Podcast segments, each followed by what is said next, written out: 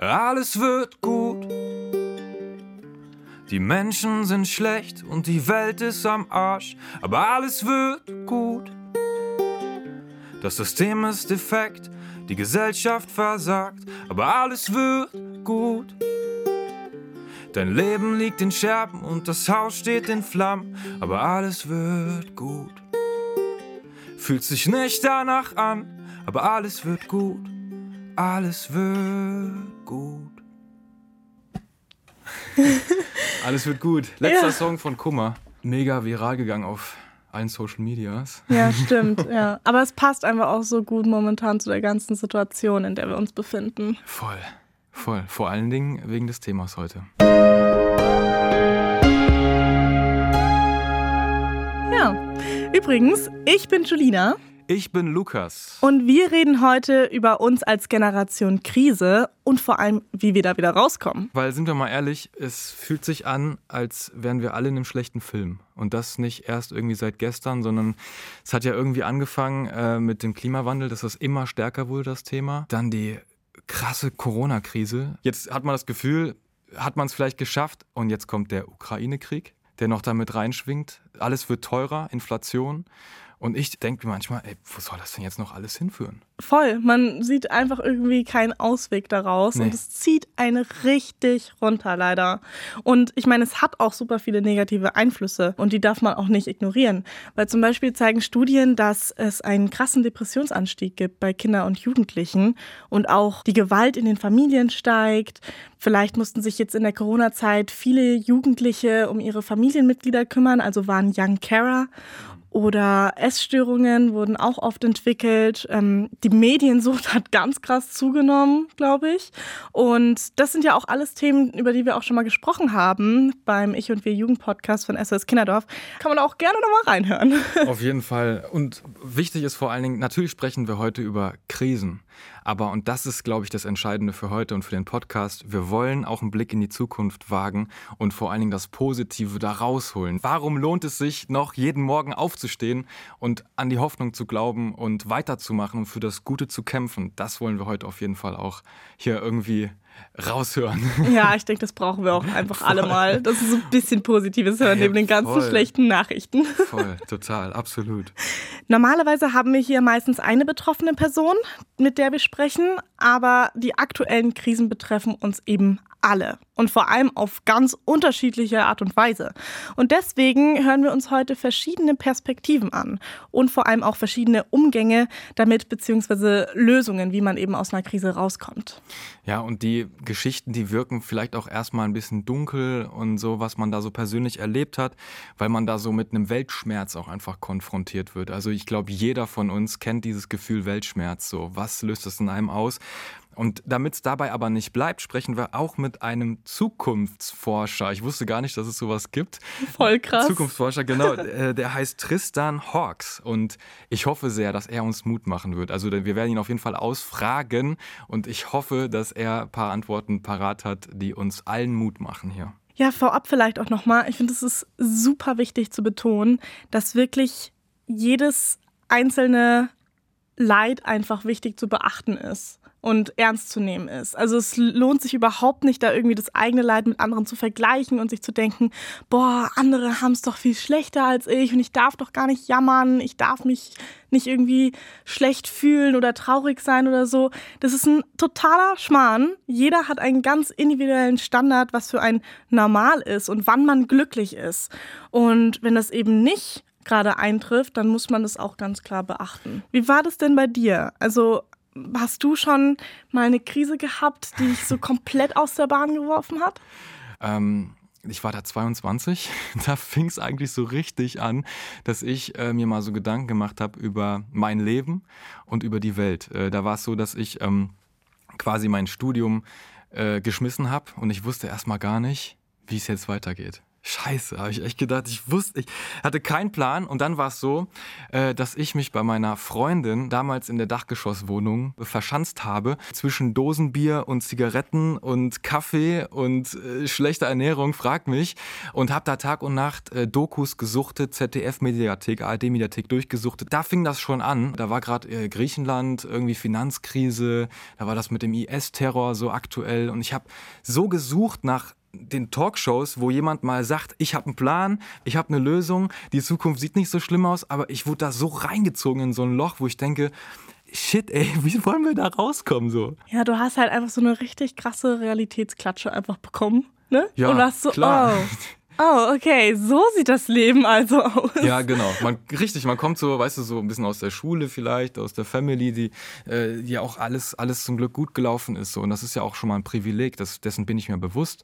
Aber trotzdem können wir alle nicht vor unseren Problemen weglaufen und schon gar nicht auch gesellschaftliche Probleme. Da stecken wir alle mit drin. Was hat dich denn letztendlich so aus dem Loch rausgebracht dann? Wie bist du damit umgegangen? Ja, schon die Ausbildung, dass ich wieder Struktur im Alltag hatte irgendwie. Routine. Routine. Das ist das Wichtigste, Total, sag aber- ich ganz genau, klar. Aber, aber vor allen Dingen auch die Kunst, also gerade die Musik, weil da kann ich wirklich meinen Weltschmerz richtig reinpacken und dann ist das in diesem Song drin und dann kann ich den auch mal abgeben so und dann Ja. das tut mir extrem gut. Also Kunst ist da, das ist für mich einfach wahnsinnig Voll wichtig. schön auch, dass Ja. du da so ein Ventil für gefunden hast einfach. Ja, schon. Aber wie war das denn bei dir, Julina? Von den ganzen Krisen so, pick dir immer was raus. Also ich muss sagen, ähm, ich bin, glaube ich, relativ schwierig, so aus der Bahn zu werfen. Ich bin sehr resilient, also Mhm. ja, ich komme eigentlich mit vielem gut klar und bleib so ruhig bei auch irgendwas, was vielleicht andere schon voll fertig machen könnte. Ähm, aber ich muss sagen, Corona, Lockdown 2.0, da war es vorbei. Ah, ne? Also okay. da ging es dann für mich auch mal wirklich bergab. Und ähm, ja, ich habe mich total zurückgezogen und ich bin normalerweise eine total extrovertierte Person, voll offen, bin auch ständig bei meiner Familie dann am Esstisch irgendwie und ähm, das war wirklich eine Zeit, da habe ich mich total distanziert, habe mich in mein Zimmer zurückgezogen, habe da irgendwie eine Serie nach der anderen gesuchtet, war nur irgendwie im Bett gelegen und das tat mir überhaupt gar nicht gut. Ich habe auch meinen Optimismus verloren und da muss man auch erstmal seinen Weg wieder rausfinden. Das ist ein ganz schön schwieriger rausgekommen? Wie Weg. bist du da rausgekommen? Ja, also letztendlich war es dann auch eine Routine. Ich habe meinen Tag teilweise wirklich stundenweise durchstrukturiert. Habe gesagt, um irgendwie neun aufstehen, um 9.15 Uhr frühstücken, um 9.30 Uhr Bett machen. So also detailliert? so Boah, detailliert, krass. damit ich mich einfach an etwas entlanghangeln Ja. kann, weil sonst wären meine Gedanken überall gewesen. Und was mir tatsächlich auch geholfen hat, ist, ist einfach auszusprechen, hey Leute, es geht mir gerade überhaupt nicht gut. Drüber reden. Also sei es jetzt bei meiner Familie oder auch mit Freunden drüber zu sprechen, das hat mich dann auch ziemlich rausgezogen aus dem ganzen Loch. Ich glaube, das ist auch das, was wir immer nur wieder hochhalten können. Dieses Sprecht drüber. Wir müssen darüber sprechen. Genau das machen wir jetzt auch, weil wir haben nämlich unterschiedliche Menschen gefragt, die unseren Podcast hier hören und mal so ihre Erfahrung, ihre persönliche Erfahrung mal so ähm, erfragt, wie sie eigentlich so die Krisen wahrnehmen und was das mit ihnen macht. Und wir starten mal mit dem Laurenz, der ist 18 Jahre alt. Mein Vater ist schon recht alt und durch Corona halt eben hatte ich die Angst, dass ihm irgendwas passiert und habe halt Abstriche da gemacht und bin nur zu Hause geblieben. Musste auch meinen 18. Geburtstag zu Hause verbringen, ohne irgendwelchen Freunden, was wirklich scheiße war. Der Online-Unterricht war auch absolut scheiße, hat man nichts verstanden. Und dann habe ich angefangen, bei uns in der Firma zu arbeiten und ein bisschen einfach rauszukommen von zu Hause. Und äh, ich bin sehr froh, dass wir wieder mal Party machen gehen konnten und das mal ähm, sehen, wie das war und alles und äh, wieder zur Normalität zurückkehren. Ich fühl's so krass, gell? Wirklich, wo er das gerade gesagt hat mit Online-Unterricht, 18. Geburtstag nicht gefallen. Ich war so same. Das warst du doch auch. Ja, voll. Boah, hast du das wahrgenommen? Ich meine, man musste schon echt auf viele Dinge verzichten. Ja. Und allein dieser krasse Cut, wo man dann plötzlich Online-Unterricht hatte und dann hat man seine ganzen Freunde nicht mehr gesehen und war nur noch zu Hause und musste sich darum kümmern, dass man wirklich auch noch rechtzeitig aufsteht für die Schule, weil ich glaube, viele haben es teilweise da auch dann einfach im Bett gemacht, die Online-Stunden. Das ist schon schwierig. Also schwierig hatte es auch Allegra, die ist 20 Jahre alt und die hat während der Pandemie ihr Studium in Wien angefangen. Also neue Stadt, keine Freunde dort. Wir hören mal rein. Ich bin irgendwann in eine gefühlte Endlosschleife gekommen, eine Endlosschleife der Gleichgültigkeit, weil egal was ich gemacht habe, hat sich nicht real angefühlt, wie zum Beispiel das Studium. Dadurch, dass alles ausnahmslos online war, war Universität für mich einfach ein Laptop, den ich auf- oder zuklappen kann. Die Zeit ist zwar auf der einen Seite wahnsinnig schnell verflogen und auf der anderen Seite hat sich auch einfach nichts verändert, weil ich sehr, sehr viel auch alleine war, wie viele andere, was sich leider dann in meiner mentalen Gesundheit nicht sehr positiv geäußert hat, weil ich ansonsten sehr aufgeschlossener Mensch war, der viel mit Freunden unternommen hat. Und in der Zeit hat sich einfach der Bezug zu mir selbst sehr stark verändert. Ich habe mich sehr, sehr unverbunden zu mir gefühlt. So ein bisschen, als würde ich mein Leben von außen betrachten, aber hätte keine Kontrolle darüber, weil so viel einfach nicht mehr möglich war. Also das, das kann ich echt sehr gut nachempfinden. Gerade das Gefühl dieser Gleichgültigkeit, die eigentlich ja auch schon fast gar kein Gefühl mehr ist. Ja, und ich finde es vor allem so schade, weil das ja wirklich große Meilensteine im Leben sind, die sie da jetzt erlebt hat. Also mit dem Studiumstart und irgendwie Umzug und so. Und das kann man dann gar nicht richtig erleben sondern es läuft einfach vorbei, wie als wäre es so ein random Tag. Aber Allegra zieht dann auch was Positives raus. Also sie schafft es dann auch wieder aus der Krise rauszukommen. Durch Corona habe ich gelernt, auch aktiv mir Achtsamkeit zu schenken und Aufmerksamkeit. Und früher dachte ich, ich muss Gott und die Welt kennen. Und jetzt habe ich einfach nochmal eine viel größere Wertschätzung auch bekommen für die Menschen, die in meinem Leben sind. Es war eine schwierige Zeit und es war eine herausfordernde Zeit, aber wenn man in die Zukunft blickt, dann kann man sich vielleicht auch ein bisschen darauf konzentrieren, was haben mir diese letzten zwei Jahre am Ende des Tages dann vielleicht doch gegeben, was hat gut getan und was kann ich dafür in die Zukunft mitnehmen. Also ich muss sagen, obwohl ich diese Begriffe Achtsamkeit, Dankbarkeit, Wertschätzung und so weiter Oh, die nerven mich mittlerweile nur noch, weil man Was? hört sie irgendwie überall. Ja, aber trotzdem muss ich sagen, das ist tatsächlich was Positives, was man aus der Corona-Zeit mitnehmen kann, dass man mehr darüber nachgedacht hat, was macht mich wirklich glücklich, was brauche ja. ich im Leben und da einfach mehr selbst reflektiert hat. Da fällt mir eine kurze Geschichte zu ein. Meine Uroma, also auch Krisengeneration, so ne, Weltkriege und so. Ich habe die nie kennengelernt, aber mein Vater hat immer einen Satz, den er hochhält von ihr und das finde ich so stark. Die sagte immer, seid dankbar in allen Dingen.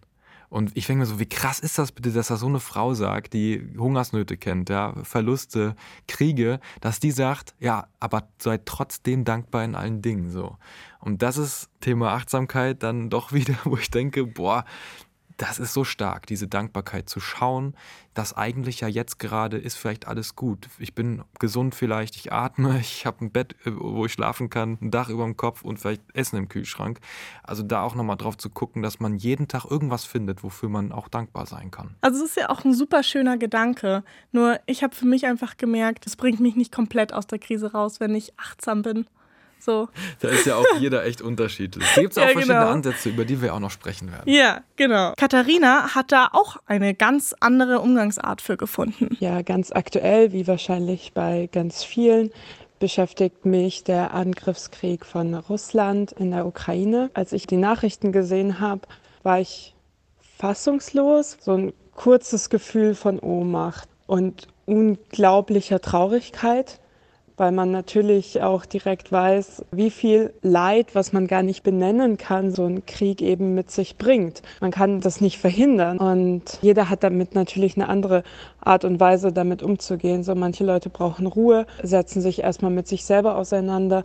Für mich war es wichtig, einfach zu schauen, wer ist jetzt noch stärker vielleicht auch betroffen als ich und was kann ich tun, um da zu entlasten. Das sind auch dann auf einmal positive Erfahrungen, die man macht und Leute, die man kennenlernt. Und trotzdem wünsche ich mir natürlich, dass man aus diesem Krisenmanagement irgendwann rauskommt. Also ich muss sagen, ich finde es ziemlich cool, dass sie dann gesagt hat, okay, ich bringe da jetzt irgendwie eine Initiative ins Leben und äh, möchte mich da irgendwie einsetzen für. Also sie hat eben versucht, Krisenmanagement in einer Art von Aktivismus zu machen. Voll nice. Wie gehst du damit um, Krisenmanagement so? Ja, also jetzt in Bezug auf die ähm, Krise mit der Ukraine und Russland. Also am Anfang habe ich mir echt viele Nachrichten reingezogen und dann dachte ich mir aber irgendwann so, oh nee, das tut mir gar nicht gut, mhm. wenn ich diese Bilder sehe. Und äh, Nee, und dann habe ich gesagt, okay, einmal am Tag oder zweimal am Tag und das reicht dann. Das war genau bei mir das Gleiche. Und ein Kollege von mir, das war so krass, der konnte zwei Tage lang nichts bei sich behalten. Der konnte nichts essen, kam alles wieder krass. hoch. Und der, ja, weil der so geschockt war eigentlich von dem, was da passiert. Also da muss man, echt aufpassen, so, ja. was man da auch dann konsumiert. Und, oh. Da ist aber auch wirklich super wichtig, dass man in Austausch geht mit Freunden, Voll. mit der Familie. Da, und also ich habe da auch viel mit Freunden drüber gesprochen und meinte so, hey, was denkt ihr, passiert da jetzt noch? Ähm, eskaliert es noch mehr? Ja. Wie lange geht der Krieg? Was denkt ihr? Und dass man dann ja. einfach wirklich seine äh, Ängste dann auch äußert. Absolut. Also während wir hier halt die, gerade diese Folge aufnehmen, ist der Krieg in der Ukraine ein ganz, ganz aktuelles Thema. Und ein Thema, das dagegen so ein bisschen in den Hintergrund gerückt wurde, das ist Black Lives Matter. Also wir erinnern uns an George Floyd, ne, der gewaltvoll durch einen Polizisten ums Leben kam. Black Lives Matter, ne, die Initiative bezüglich der Ungleichheit von insbesondere schwarzen Menschen, das bewegt auch die 18-jährige Janet. Und zwar hat das Ganze 2020 mit der ersten Demo begonnen, auf der ich eine Rede halten durfte. Natürlich habe ich mich schon davor mit Rassismus beschäftigt, weil ich schwarz bin und dadurch täglich damit konfrontiert werde. Aber da habe ich eben gesehen, dass ich nicht alleine bin und was für einen großen Unterschied meine Worte machen können und habe dann dort auch sehr interessante Menschen kennengelernt, mit denen wir dann eine Antirassismusgruppe gegründet haben. Und ich habe so viel dazu gelernt als Person und es hat mir auch so viele Türen geöffnet. Also ich wäre heute nicht da ohne diese Gruppe und ohne diese Bewegung. Und davor war man halt irgendwie alleine und hatte auch eine Angst. Und diese Angst, aber auch diese krasse Wut, die dann entstanden ist, haben wir gechannelt in Umsätzen und in wir tun was dagegen und in Antirassismusarbeit. Und ich glaube, was wir halt gelernt haben, ist eben, dass die Angst lähmt, aber die Wut ist das, was uns aktiv macht. Mega schöner Satz auf jeden Fall. Dass die Wut einen aktiv macht. Ja. Und das ähm, war jetzt auch wieder ein super Beispiel dafür, dass auch aktivistisch sein in einer Krise einem da raushelfen kann und einen Sinn einfach bringt fürs Leben. Weil oft sitzt man ja da und denkt sich so, oh, alles läuft irgendwie scheiße, ich weiß gar nicht, was ich machen soll, ich habe Angst vor der Zukunft. Und wenn man dann etwas findet, so, hey, hier macht meine Arbeit gerade Sinn, hier habe ich Leute, die genauso denken wie ich, die sich gegenseitig motivieren, das gibt einem super viel. Ja, voll. Also ich glaube auch gerade, wenn man Angst hat, ist das Schlechteste, was man tun kann, nichts zu tun. Weil dann wird die Angst eventuell größer. Aber da sprechen wir auch noch gleich mit unserem Podcast-Gast drüber. Vielleicht hat er noch ein paar Worte zu Angst. Jetzt aber noch ganz kurz zu einer Krise, die wir noch überhaupt gar nicht besprochen haben. Die Klimakrise. Klimakrise. Ja. Der 16-jährige Luca engagiert sich richtig für die Umwelt. Er ist bei Fridays for Future und dieser Aktivismus trägt ihn auch richtig durch alle Krisen. Es war etwas, was mich ständig begleitet hat, was mir ähm, Kraft gegeben hat. Das heißt, mir war auch während der Lockdowns nie langweilig. Ich hatte immer was zu tun. Ich hatte immer ein Ziel, wo man darauf hinarbeiten kann. Und das war sicher auch für meine Psyche super im, im Lockdown. Damit sich das ändert, dass jetzt die Klimadebatte neben den anderen Krisen so in den Hintergrund gerückt äh, wurde, muss man aber gar nicht so aktiv sein wie Luca selber. Er versteht auch, wenn es bei anderen nicht so geht mit dem Aktivismus, das ist dann auch voll in Ordnung. Es gibt viele Menschen, die das machen. Es ist aber auch okay, das nicht zu machen. Eigentlich ist es gar nicht so sehr die Aufgabe der Bevölkerung, nie wieder in ihrem Leben auch nur ein Gramm CO2 auszustoßen, sondern vielmehr, dass wir darüber sprechen in unseren Bekanntenkreisen. Also wir können alle ganz viel machen, nur dadurch, dass wir die anderen in der Gesellschaft aufklären. Also ich bin da selber ein sehr gutes Beispiel. Man möge es glauben oder nicht, ich war noch nie in meinem Leben auf einer Demo. Ja, ah, krass. Noch nie. Ja, heftig. ja, irgendwie, das ist, irgendwie geht das auch ein bisschen an mir vorbei. Ich fühle mich auch in Menschenmassen gar nicht so wohl, vielleicht hat das auch was damit zu tun. Aber ich, ich bleibe trotzdem nicht untätig, sondern ich gucke wirklich für mich, zum Beispiel, dass ich sage, okay, wo kann ich nachhaltig leben? Ich lebe jetzt vegan oder so, ne? dass ich sage, da meinen Beitrag zu leisten oder dass ich als Content Creator irgendwie bestimmte Videos mache, die in eine Richtung gehen, die aufklärerisch sind. So. Also da hat Luca äh, voll recht. Ja, und man merkt jetzt schon bei den ganzen Beispielen, die wir gehört haben, es gibt einfach super viele verschiedene Wege, wie man aus einer Krise rauskommt. Und deswegen fassen wir jetzt nochmal unsere SOS Lifehacks zusammen, wie man gestärkt aus einer Krise kommt. Yes. Wir haben es gerade ganz oft gehört, Aktivismus. Man hat einfach wieder einen Sinn, man geht auf die Straße mit Gleichgesinnten, diskutiert, engagiert sich ehrenamtlich. Ja, und vor allen Dingen aber auch in solchen Situationen Empathie empfinden für sich selber, also mal reinzufühlen, wie geht es einem selber, aber auch mal so zu gucken, ey, wie geht es denn vielleicht meinen Freunden, der Familie oder auch sonstigen Menschen, denen man so begegnet im Alltag. Es ist aber auch voll okay, wenn man zwischendurch mal abstumpft, ja, weil man sich vielleicht auch einfach mal ein Stück weit distanzieren will von dem Ganzen, das ist auch okay und man ist dadurch kein schlechter Mensch. Und dann hilft einfach immer auch ganz wichtig Self-Care. Self-Care kann man tatsächlich auch schaffen, indem man einen Ausgleich sich sucht, sei es jetzt ein Sport oder Meditation oder ein Instrument spielt. Das ist oder dass man auf Social Media Content macht. Also da gibt es ja ganz viele unterschiedliche Möglichkeiten und das kann auch eine Art von Self-Care sein, wo man einfach seine Gedanken ein bisschen ordnen kann und auf sich achtet. Genau und vor allen Dingen auch bei dem Ganzen sich nicht in ein dunkles Loch ziehen lassen, sondern daraus zu kommen, indem man sich Pläne macht, auch Ziele setzt oder auch Perspektiven schafft. Das ist ganz, ganz wichtig und ähm, auf die eigenen Bedürfnisse achtet. Ne? Und immer drüber reden. Das können wir nicht oft genug sagen. Redet mit euren Freunden, mit der Familie, Oma, Opa über eure Gefühle. Das muss raus. Das, das darf man nicht irgendwie zurückhalten. Das ist an erster Stelle eigentlich, ja. ne? Das Reden. Absolut. Und ähm, Reden bedeutet auch, sich einfach mal Hilfe holen. In den Show Notes findet ihr ganz viele Links, wo ihr euch Hilfe holen könnt. Und ihr könnt uns auch auf jugend.sos-kinderdorf.de schreiben, wenn ihr irgendwelche Sorgen habt oder auch Themenvorschläge für diesen Podcast hier. Genau. Und wir freuen uns auch über eine Bewertung von unserem Podcast. Richtig, die könnt ihr direkt hier tätigen. Äh, es hört sich so ein bisschen an, als wäre es das Ende vom Podcast. Das ist aber nicht so. Normalerweise würden wir jetzt unseren Satz sagen, der ja so, so wichtig ist. Bitte, bitte merken, pass auf dich auf, du bist der wichtigste Mensch in deinem Leben. Aber es ist nicht das Ende, sondern wir wollen auch in die Zukunft jetzt mal schauen. Ja, wie sieht es denn aus jetzt? Wie geht es denn jetzt weiter nach Corona oder was auch für Krisen da waren oder auch noch kommen? Wie sieht die Zukunft aus? Darüber sprechen wir jetzt mit einem Zukunftsforscher, Speaker, Podcaster und Autor. Er heißt Tristan Hawks. Willkommen, schön, dass du da bist. Danke, danke für die Einladung. Ich freue mich sehr. Wie ist es denn jetzt, wenn man das jetzt auch auf die Corona-Lage so ein bisschen bezieht? Da hat sich bestimmt auch im sozialen Miteinander und im sozialen Verhalten sehr viel verändert. Kannst du das vielleicht irgendwie kurz zusammenfassen und auch so einen kleinen Ausblick in die Zukunft geben, ob du denkst, dass sich das mhm. irgendwann wieder ändern wird. Irgendwie fühle ich mich mittlerweile schon an dem Punkt, wo man sich an den ersten Lockdown ja irgendwie schon fast nostalgisch zurückerinnert, oder? Was ja eigentlich pervers ist, aber irgendwie ist es so. Weil wir ja da auf einmal so eine unglaubliche Solidarität innerhalb der Gesellschaft kurzzeitig hatten. Ja? Und das ist auch ganz schön, weil es auch irgendwie zeigt, dass dieses Bild, das wir von Menschen haben, so dass wenn die Krise kommt, dass wir dann alle so, ich bin mir selbst der Nächste, immer so diese postapokalyptischen Zeichnungen, wo sich dann jeder den Kopf einschlägt, um irgendwie das Essen vom Nachbarn zu kriegen, dass das eigentlich stimmt. Also im Krisenfall werden Menschen kooperativ. Das ist auch unser großer Überlebensvorteil, unser evolutionärer Vorteil. Und das hat natürlich jetzt ein bisschen abgenommen mit der Zeit. Ja, also die Krise hat sich ja sehr lange gezogen und tragischerweise haben wir auch nicht mehr wirklich den, den großen Erfolgsmoment dahinter feiern können, nämlich wie schnell wir eigentlich so eine Impfung aus dem Boden gestampft haben. Also wie viel Menschenleben das auch gerettet hat, das haben wir irgendwie nicht wirklich gelernt, ordentlich zu feiern, weil wir natürlich dann sehr schnell beschäftigt waren mit diesen, ja, ich würde mal sagen, je nach Land so 10, 20 Prozent der Gesellschaft, die wir einfach verloren haben. So die Schwurbler, die Impfleugner und, und, und. Und es war schade, weil wir uns jetzt sehr über diese Spaltung die ganze Zeit nur unterhalten haben. Dabei haben wir uns eigentlich eher geeint dadurch. Und das ist, glaube ich, so der Effekt, den wir gerade haben, über den wir auch dran reden müssen.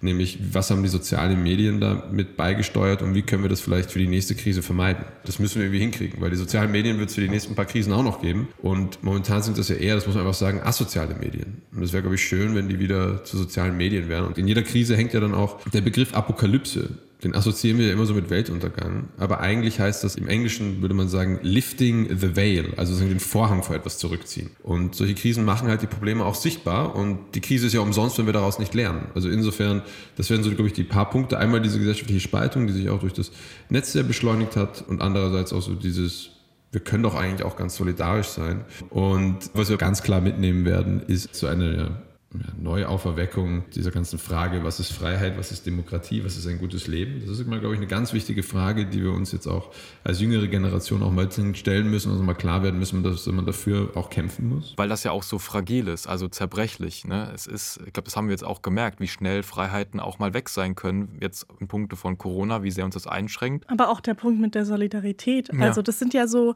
eigentlich relativ einfache und die Grundbausteine von guten Werten, meiner mhm. Meinung nach. Und deswegen ist es schon was Positives, was die Gesellschaft aus einer Krise rausnimmt. Sei ja. es jetzt Corona oder Klimakrise. Ich meine, es ist ja auch ein totales Potenzial, dass sich Leute, also Gleichgesinnte miteinander verknüpfen und dann genau. für etwas eben kämpfen und dann genau. irgendwie auf die Straße gehen oder so. Voll, weil ich finde, das Argument zählt nicht mehr, die junge Generation interessiert sich nicht mehr für Politik oder sowas. Das ist ja völlig das hat passé. Sie aber eine Zeit lang nicht. Hat sie mal, genau. Aber lang, genau, das ist jetzt wieder äh, reaktiviert worden. Und jetzt gerade auch, wenn man sieht, ich meine, das, was, was man so als globale Protestkultur gerade bei den jüngeren Generationen sieht, das ist ja total geil, weil wir haben über den ganzen Planeten eigentlich eine Generation, sogar zwei, vielleicht sogar drei, die sich eigentlich für sehr ähnliche Werte einsetzen und jetzt durch das Netz auf einmal sehr schnell an diese kritische Masse rankommen. Ne? Also ich möchte vielleicht auch an die Black Lives Matter Protests erinnern. Die sind ja, das waren, soweit ich das verstanden habe, statistisch die größte Protestbewegung, die jemals passiert ist auf dem Planeten. Einfach in reinen Zahlen. Auch die ganze Frauenproteste. Ja? Also man kommt durch diese, ich rede ja auch viel Schrott übers Netz und wie doof Social Media und so weiter auch sein kann.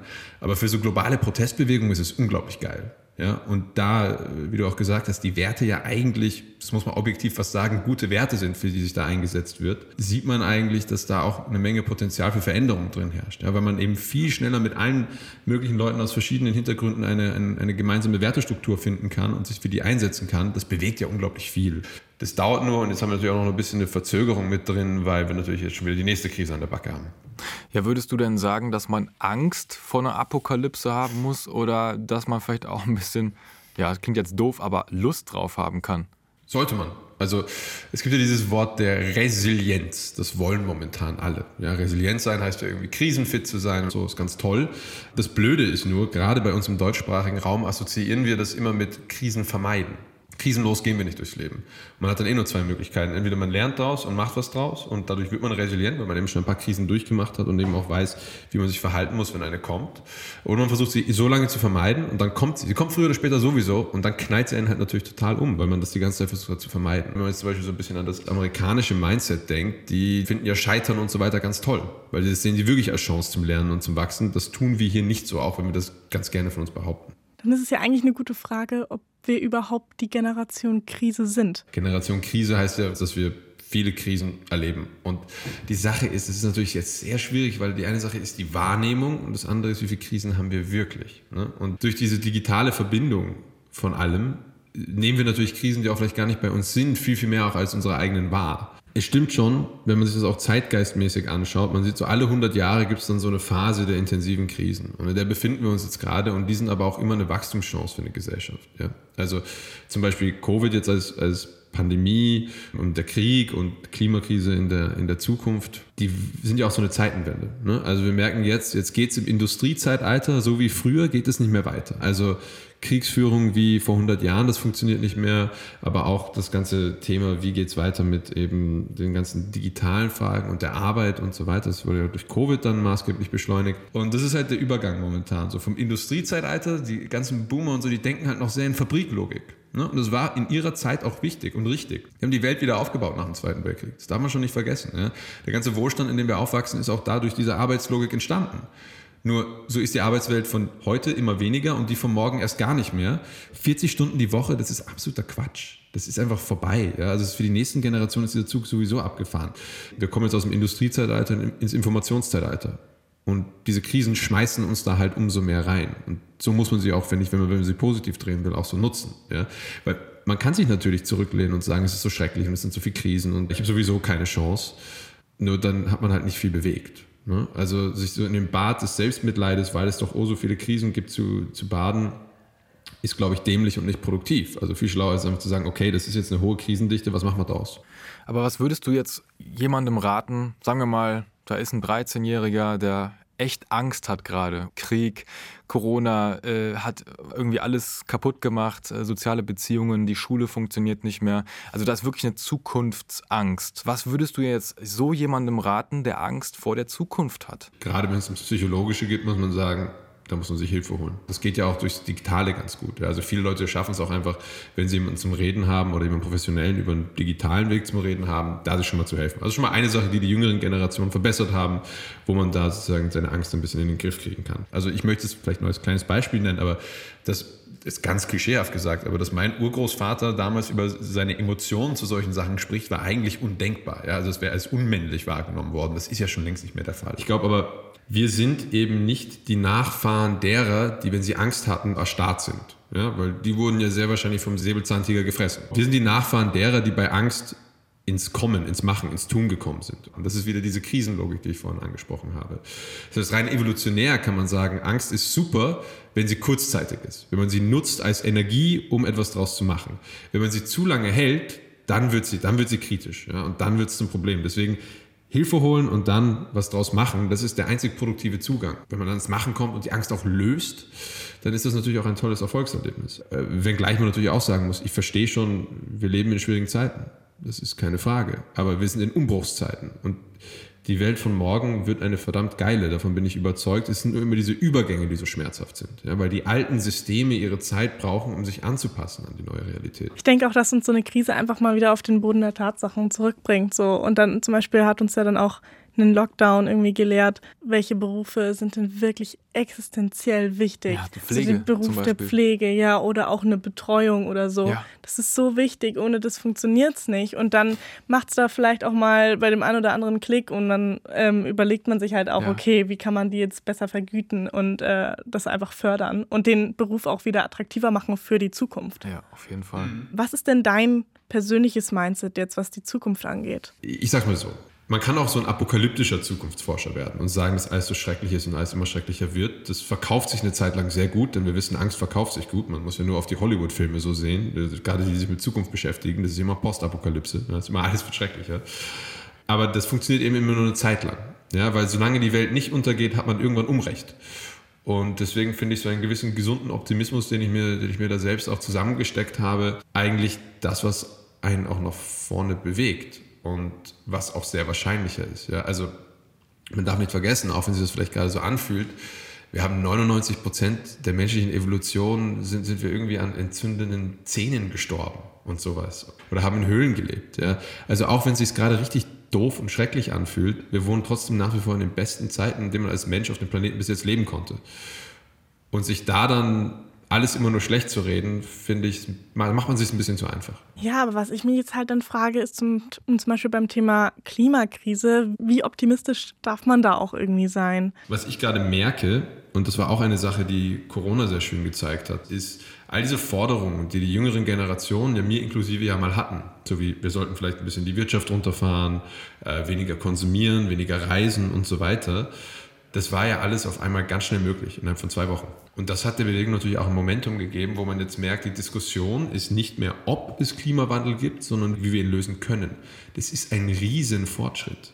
Ja, also wir vergessen das so schnell, was für Diskussionen da teilweise geführt wurden. Jedes Unternehmen weiß einfach, das Thema ist durch. Sie müssen es hinkriegen. Es ist bei manchen Unternehmen nicht so einfach. Manche brauchen da halt für länger, aber jeder weiß, es muss sein. Hm. Das ist ein riesen Fortschritt, den auch eben die jüngere Generation hingekriegt hat. Ja? Also noch einmal, das kann man sich ja auch als, als, als Ego auf die, auf die Brust nehmen, auf die Straße gehen, protestieren, funktioniert. Und es hat funktioniert. Ja? Weil man eben dann nicht als gesagt wurde, ja, ist schön und gut, aber jetzt geht bitte zurück in die Schule, das nicht gemacht hat. Da haben wir schon einiges geleistet. Und jetzt ist es natürlich zum gewissen Grad die Aufgabe der älteren Generation, die halt meistens in Machtpositionen sind, so funktioniert das Spiel halt, das jetzt umzusetzen. Und das versuchen sie gerade. Das dauert natürlich noch, ähm, aber wir sind da gerade am besten Weg. Auch die Krise in der Ukraine hat das ja auf eine total paradoxe Art und Weise auch wieder beschleunigt, die Bewegung zur erneuerbaren Energie. Also in, innerhalb dieser Krisen gibt es auch immer, auch wenn manche Leute sagen, das ist zynisch, es gibt halt auch eben positive Entwicklungen, die dahinter sind.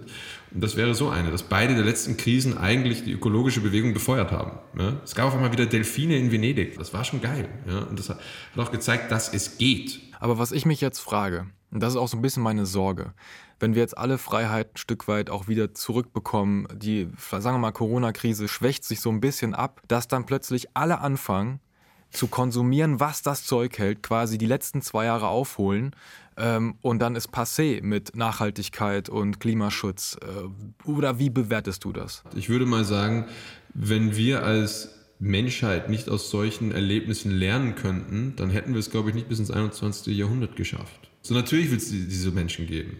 Und ich glaube auch, es wird auch bei vielen Leuten nötig sein, dass die mal so wieder nachkonsumieren, weil sie sich ja die ganze Zeit eingeredet haben, dass sie das so dringend brauchen und dass sie das vermisst haben, dass das so wichtig ist für sie.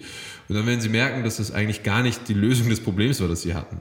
Es muss einem entzogen werden, da muss man sich einbilden, dass man es unbedingt dringend braucht, dann muss man es nachholen und merken, ah, das war es doch nicht. Also da bitte ein bisschen mehr Optimismus in die Menschheit und notfalls, wenn, wenn das nicht reicht, die jüngere Generation, also ich sage immer ganz gerne ein bisschen zynisch, notfalls löst sich das Problem demografisch. Das ist ein bisschen, bisschen gar zynisch. Also die ähm, Älteren äh, sterben, weil sie alt werden und die Jungen kommen nach mit ihren Ja, das, ist, aber das wäre ja zynisch. Ja, ich wollte nur demografischer Wandel damit erklären. ja, aber ich finde, man hört jetzt auf jeden Fall, wenn du so sprichst, auch sehr ähm, raus, dass es total befriedigend ist, wenn man einfach in die Vergangenheit einfach auch ein bisschen schaut, wenn man über die Zukunft redet. Das finde ich total spannend, weil das bedeutet ja eigentlich so Klimakrise und so weiter oder Corona. Wir haben das richtig gut eigentlich gemeistert rückblickend. Also klar gibt es auch Dinge, die hätten vielleicht noch besser laufen können, aber letztendlich auch durch die ganzen Demos, die passiert sind für den Klimawandel, da war die Gesellschaft schon richtig stark. Und so muss man eigentlich auch dann positiv in die Zukunft schauen. Das würde mich jetzt. Es nimmt ja nicht plötzlich ab einfach. Nee. Aber das würde mich jetzt mal interessieren, den Blick in die Glaskugel. Tristan, worauf freust du dich denn ganz persönlich, äh, wenn du an Zukunft denkst? Bei mir, bei mir ist es ganz klar, das ist vielleicht jetzt auch gerade altersgeprägt und, und so äh, junger Mann und so. Ich freue mich sehr aufs fliegende Auto. Glaubst du, es wird ein fliegendes Auto geben? Das gibt es ja jetzt schon. Das Problem ist nur, versucht, man sollte mal versuchen, das hier irgendwie alltagstauglich durchzubringen. Die, die, die Luftverkehrsordnung, die schaue ich mir dann an. Und wenn der Erste dann irgendwie von einem abstürzenden, fliegenden Auto erschlagen wird, dann sind die mal wieder fünf Jahre verboten. Also, das ist, also ähm, insofern, das wird noch auf sich warten lassen. Aber bauen kann man es ja jetzt schon. Also meistens ist das nie das Problem die Technologie, sondern wie integriert man es in die Realität. Aha. Das ist meistens viel, viel schwieriger. Das ist dasselbe mit dem selbstfahrenden Auto. Das können wir schon längst bauen. Nur, das sollte man, glaube ich, nicht versuchen, in einer italienischen Kleinstadt zu fahren, ne? weil die Realität dafür einfach nicht zusammengebaut ist. Also, das ist, glaube ich, eine ganz gute Zukunftsforscherformel, die ich da noch mit auf den Weg geben kann. Wenn man sich vorstellt, gibt es es wahrscheinlich schon, es ist nur noch nicht gesellschaftstauglich. Elektroautos gab es übrigens auch schon im Jahre 1910. Ja. ja, also ich muss auch sagen, fliegende Autos, da wäre ich auch auf jeden Fall mit am Start. Das habe ich früher auch immer vorgestellt. Also sehr cool, dass du auch hier mit dabei warst, Tristan. Du bist ja Autor von dem Buch Unsere fucking Zukunft und das könnt ihr da draußen gewinnen. Schreibt uns dafür einfach eine Mail an jugend.sos-kinderdorf.de, wie ihr euch eure Zukunft vorstellt. Lukas, auf was freust du dich eigentlich in der Zukunft? Ja, also ich bin ja ganz frisch Papa geworden ähm, von einer ganz süßen Tochter und ich freue mich für sie da zu sein, sie aufwachsen zu sehen, hoffentlich in einer Welt, die immer besser wird. Daran glaube ich aber fest und die Hoffnung habe ich auch. Ja, cool. Und du, Julina? Also ich muss schon sagen, der Tristan hat mir jetzt richtig Lust auf die Zukunft gemacht. Ich war ja am Anfang noch so ein bisschen skeptisch, aber jetzt habe ich richtig Lust. Und ich freue mich vor allem auf so einen ganz normalen Uni-Alltag und dann sorgenfreie Sommerabende mit meinen Freunden. Oh, schön. ja, also da freue ich mich richtig drauf. Und ich denke, jeder von uns hat irgendwas, worauf man sich in der Zukunft richtig freuen kann. Dass irgendwann ruhigere Tage kommen und ich wieder Zeit habe, um meine Großmutter zu besuchen. In meiner Zukunft freue ich mich darauf, mich als jungen Menschen komplett ausleben zu können und dazu gehört für mich in der Antirassismusarbeit, die ich mache, dass man sich wieder trifft und dass man das in der Zukunft auch wieder machen kann. Da freue ich mich richtig drauf. Ich freue mich darauf, wenn der Krieg zu Ende ist, denn Krieg ist das Schlimmste auf der Welt. In meiner Zukunft freue ich mich darauf, mit meinen besten Freunden ins Harry Potter Museum nach London zu fahren, weil ich Harry Potter schon liebe, seit ich neun bin. Ich freue mich auf meine Kommunion, weil ich da viele Geschenke bekomme und weil ich mit meiner ganzen Verwandtschaft feiern kann. Wenn man weiter in die Ferne guckt, dann freue ich mich darauf, dass wir hoffentlich irgendwann eine Welt haben, in der wir alle so klimaschonend leben können, dass wir alles das, was wir jetzt können, weitermachen können. Irgendwann wird es möglich sein, auch mit einem guten Gewissen und darauf freue ich mich sehr. Wenn ihr wirklich konkret etwas bewegen möchtet, um die Situation von Kindern und Jugendlichen zu verbessern, meldet euch beim diesjährigen Changemaker-Programm von SOS Kinderdorf und Zeit für die Schule an. Ich bin Christina und freue mich darauf, die digitalen Workshops gemeinsam mit Julina und Lukas und Nika Bo jetzt bereits zum zweiten Mal durchzuführen. Alles zu unseren Challenges findet ihr auf dem TikTok-Kanal von SOS Kinderdorf.